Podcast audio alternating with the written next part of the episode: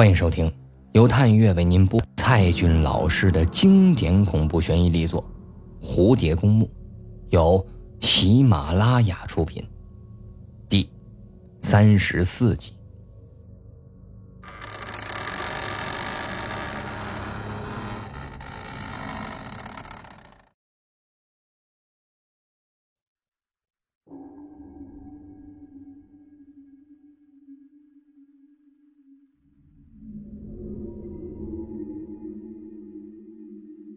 尚小蝶，请跟我来。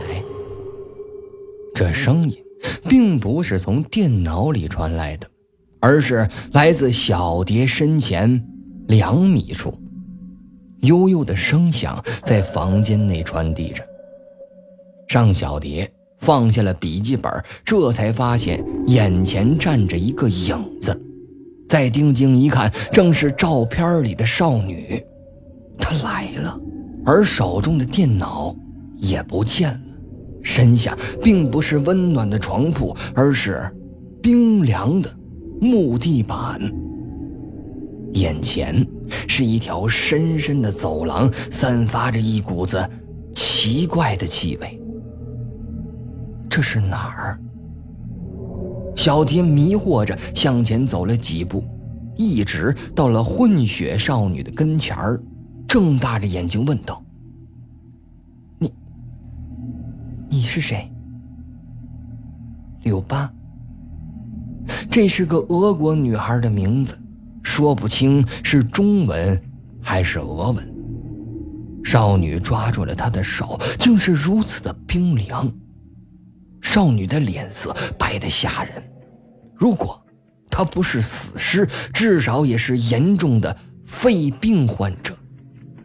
柳巴用流利的中国话说道：“请跟我来。”此时，尚小蝶的手根本就无法挣脱，半只胳膊都被冻僵了，被少女拉着走向了走廊的另一头。少女推开了前面这一道门，迎面出现了一座狭窄的小桥，绿色的栏杆小巧玲珑。头顶一片月光倾泻而下，他仰起头来，看到了玻璃的天棚，底下正是深深的门洞。他记得这个地方，门洞里的过街天桥正是他造访过的蝴蝶公墓。这栋古老房子的楼上，七十多年前的叶卡捷琳娜医院，正是这里。随着少女柳巴走上天桥，脚下的木板倒还算是坚固。她战战兢兢地走过门洞，月光竟隐隐的也有些血色。穿过天桥，对面仍然是黑暗的走廊。柳巴轻轻地打开了一扇房门，里面露出了幽暗的烛光。他跟着柳巴走进了房间里，这屋子装饰的温馨而洁净，一看就是年轻女子的闺房。窗边呢，正亭亭玉立着一个美人儿。他转身，用半透明的眼睛注视着小蝶，微微的点头致意。亚麻色的头发。尚小蝶这次看的是清清楚楚，对方有一头亚麻色的头发，如瀑布般垂在了香肩上，就是这双眼睛，这张脸，这头秀发，这个女子，她才是蝴蝶公墓的主人，伊莲娜。不会再看错了。在网站里看过他的照片，在梦境中几度与他相对，还有那最后的墓碑依然如此。此刻，这七十多年前的美丽女子就这么着活生生的站在他的眼前。你，你是伊琳娜？小蝶终于是忍不住的问了出来。是的，欢迎你，尚小蝶。伊莲娜以字正腔圆的国语回答着他，红唇里露出了一口雪白的牙齿。我，我怎么会来到这儿？这是一场梦吗？这是一场梦吗？也许，从鬼美人造访你的那个清晨起，它就是一场漫长的梦。什什什么意思？尚小蝶本能的哆嗦了一下，却被伊莲娜冰凉的手搂住，亚麻色的长发在她鬓边摆动着。眼前这位美丽的俄罗斯少女，在她耳边说道：“我知道，你是从七十年后来的。七十年后，那那这是哪儿？”现在是什么时候？少女柳巴微笑着说道：“现在是，一九三五年九月十八号，哦，不是九月十九号凌晨。什么？一九三五年九月十九号？我，我，我穿越了。”尚小蝶恐惧的摇着头：“不，我要回去，很多人都在等着我，还有我的装酒水，我必须救他，我要救他。”伊莲娜悠悠的说道：“可怜的女孩，要救她，只有一个办法。什么？什么？回到蝴蝶公墓。”这句话就犹如是超声波一般的，直接点入了尚小蝶的脑子。回到蝴蝶公墓，回到蝴蝶公墓，回到蝴蝶公墓。突然，柳巴神秘兮兮的说道：“今夜，他将复活。谁？”你说谁？嘘！牙齿间发出了哆嗦的碰撞声。伊莲娜低声吟道：“嘘，他来了。”房间里立刻鸦雀无声，三个女孩全部都缩在了房间的角落里。一秒钟，十秒钟。六十秒钟，那个声音渐渐的从走廊里传来，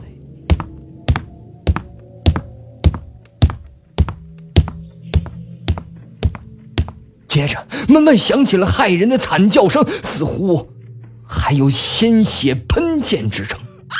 这可怕的声音持续了几分钟，然后响起了利斧劈开了房门声。柳巴浑身颤抖了起来，也紧紧地靠在了小蝶的身边，因为铁刃劈开的正是他们的门。终于，魔鬼闯进了房间，他看到了他的脸。六月二十号清晨七点二十分。尚小蝶重新的睁开了眼睛。一九三五年九月十九号凌晨的蝴蝶公墓，变成了二零零六年六月二十号清晨的 S 大女生寝室。他还活着，不知何时笔记本电脑已经关了，耳边仍不停的回响着那句话。回到蝴蝶公墓。是的，这是他目前唯一的出路。他确信，这不是梦，而是真实经历的事儿，因为他看到自己的衣服上正染着一大片的血迹。小蝶把衣服脱下来，仔细地检查着自己的身体，全身没有一处伤口，肌肤如雪，完好无损。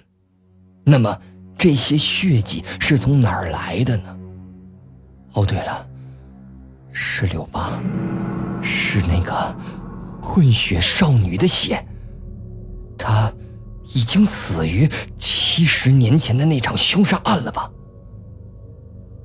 请不要大惊小怪，在蝴蝶公墓的故事里，一切皆有可能。尚小蝶从铺上爬下来，屋里只有她一个人。三个室友整晚都没回来，大概不敢与小蝶共处一室吧。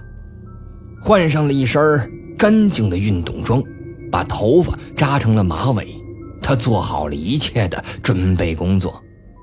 背包里放着手电筒、蛋糕、饼干和好几瓶的水。从即刻起，他要回到蝴蝶公墓。走出房门时，他又回头看了一眼寝室，不知能否再回到这里。再见了，朋友们。清晨的楼道寂静一片，悄悄地走出了寝室楼，绿叶覆盖的小径上布满露水，他就像是远足的探险者告别了 S 大的校门。坐上一辆公交车，路上颠簸了几十分钟，顺便把早餐也吃好了。他关掉了手机，这样就不用再担心庄秋水找他。路上又转了一班车，上午八点一刻，他来到了经纬三路，又赴黄泉路。仰头看着天空，竟阴沉的像是黄昏一般。乌云压在了头顶，随时可能下雨。路边没多少行人，只有一辆辆的大卡车轰鸣着开过。一个多礼拜前，尚小蝶刚来过这里，路线早已牢记于心中。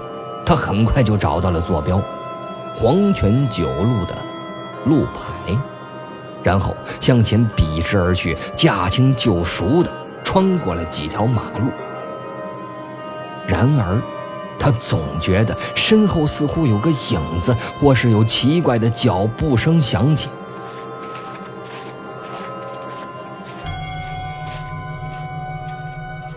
回头看看，却什么都没有。走到苏州河边呢，工厂的侧门就在右手了。一九九九号。弯腰钻进了铁栅栏，废弃的工厂依然寂静无声，烟囱孤独地矗立着，要被头顶的乌云压垮。阴凉的河风吹过荒草，看起来竟如黄绿色的波浪。但是他并没有注意到，在身后几十米处还隐藏着一双眼睛。小蝶穿着阿迪的运动鞋。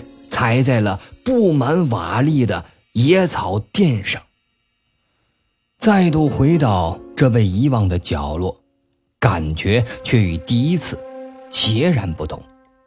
上次造访是神秘的探险，而这一次却是为了解除魔咒。假设真的存在魔咒可以解除的话，这视线的尽头是高高的围墙。小蝶径直穿过了野草地，小破门依然虚掩着，门里是几十年来的工厂禁区。虽然已是第二次，但他仍然是异常的小心。踏进小门，眺望了一下，墓地依然是这片荒凉的墓地。满眼都是残破的墓碑，十字架断裂，倒在地上，几处坟冢破开，露出了里面的棺木。而这里就是流亡的白俄人的墓地，他们出生在遥远的欧亚平原，最终只能埋骨在这东方的异国他乡。这么多年来，无人前来祭扫，就连灵魂也被圈在这神秘的禁区，连同枯骨，永留地狱。小蝶是快步的穿过了墓地，来到最里面的那座坟墓，墓碑断裂着倒在地上。尚小蝶已经知道这墓碑后埋的人是谁——伊万·尼古拉耶维奇·卡申夫。卡申夫鬼美人凤蝶就是以他命名的，而后面这座古老的房子。也曾是卡申夫工作过的地方。站在幽深的门洞前，像面对着远古的洞窟，呼啸着另一个世界的风，直扑到尚小蝶的脸上。最后的禁区，耳边又一次的响起那些警告，但如今对他已不起作用。屏着呼吸。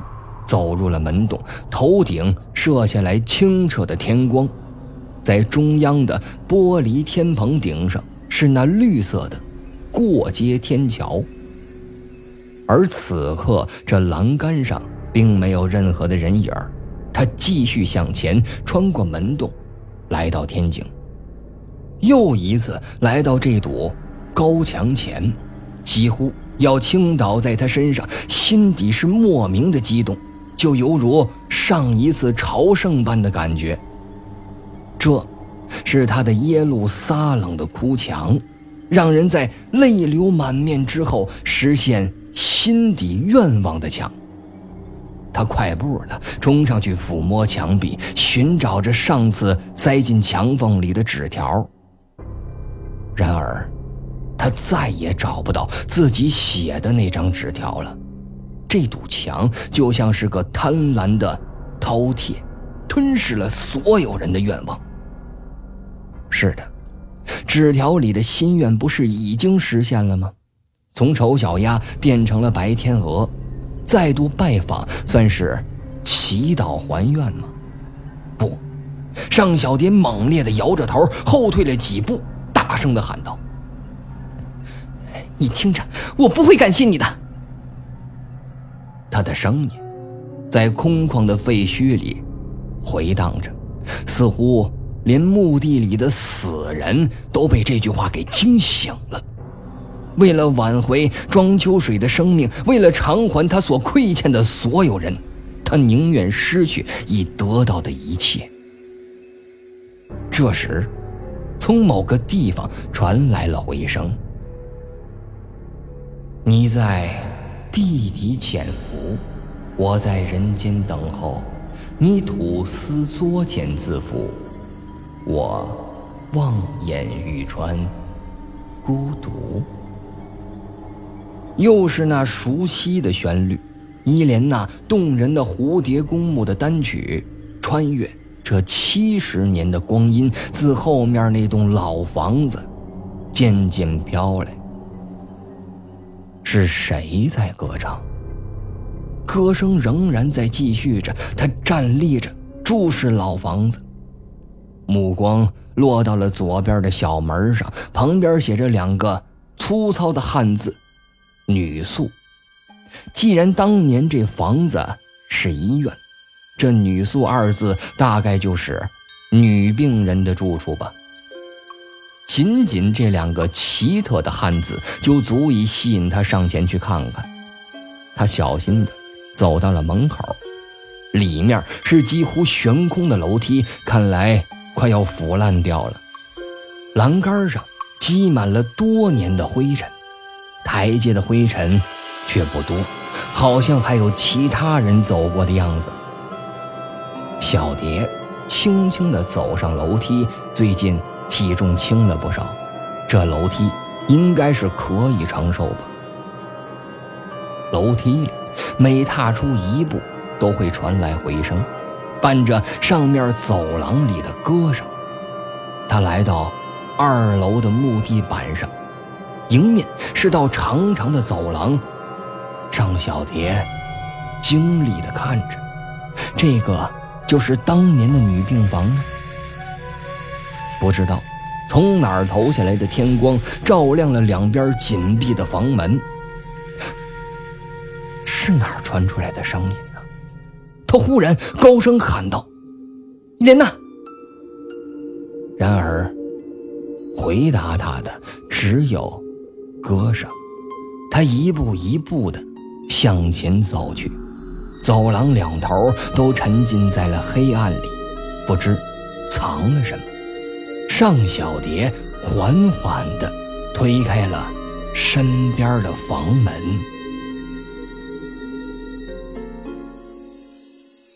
感谢您收听由探月为您播讲的蔡骏老师的经典恐怖悬疑力作《蝴蝶公墓》。想要收听更多的精彩小说，请下载喜马拉雅 APP，关注探月。